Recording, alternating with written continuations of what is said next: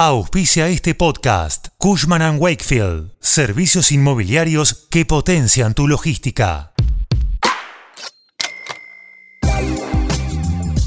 La alcaldesa de Madrid rechazó el proyecto de impuestos de solidaridad a las grandes fortunas y aseguró que el gobierno busca quitarle el dinero a la gente para luego, como hacen los peronistas, repartirlo en pagas, ayudas y subsidios. Soy Fernando Bolán y esto es Economía al Día, el podcast de El Cronista, el medio líder en economía, finanzas y negocios de la Argentina. Seguinos en nuestro canal de Spotify y escuchanos todas las mañanas. Díaz Ayuso representa al conservador Partido Popular PP y fue reelecta al frente de la Comunidad de Madrid en mayo de este año, cuando se impuso sobre el candidato del oficialista Partido Socialista Obrero Español PSOE. En una asamblea de la Comunidad madrileña, Isabel Díaz Ayuso criticó el impuesto de solidaridad que plantea implementar el Ejecutivo de Pedro Sánchez a las grandes fortunas y lo calificó de populismo fiscal. ¿Qué importa? Regalo, todo gratis.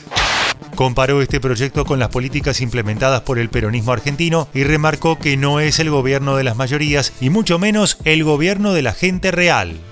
Es el gobierno que primero crea la pobreza para luego crear dependencia del Estado.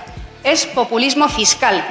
Luego subió su enfático discurso en su cuenta de Twitter y además escribió, me niego a que el peronismo arruine el motor económico de España lo más importante, van a acabar con el empleo. Niego a que el motor económico de España se instale en esa decadencia política y económica que está arruinando tantos países por el mundo.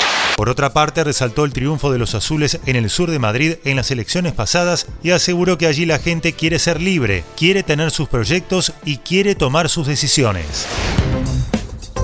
La presidenta del Partido Popular utilizó como ejemplos de ascenso social a los empresarios Isidoro Álvarez y Maximiliano Ortega y objetó el accionar del Estado. Para Díaz Ayuso el problema del Partido Popular no es con la pobreza, es más bien con la riqueza. Afirman que lo que no soportan los seguidores de Pedro Sánchez no es que los empresarios hayan pasado de cortas batas o de ser tenderos a tener sus grandes patrimonios. Así se demuestra que cuando la gente es libre, prospera. No quieren que la gente salga de la pobreza porque no soportan a la gente que genera empleo, que dona, que abren fundaciones y que ayudan a la sociedad, cuestionó la funcionaria.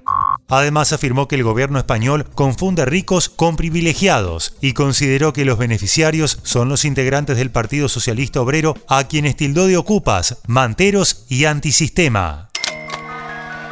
Esto fue Economía al Día, el podcast de El Cronista. Seguinos en nuestro canal de Spotify y escuchanos todas las mañanas. Y si te gustó el podcast, podés recomendarlo. Entérate de lo mejor del Financial Times todos los domingos en nuestro nuevo podcast. Texto Janina Juárez. Coordinación periodística Sebastián de Toma. Producción SBP Consultora. Hasta la próxima.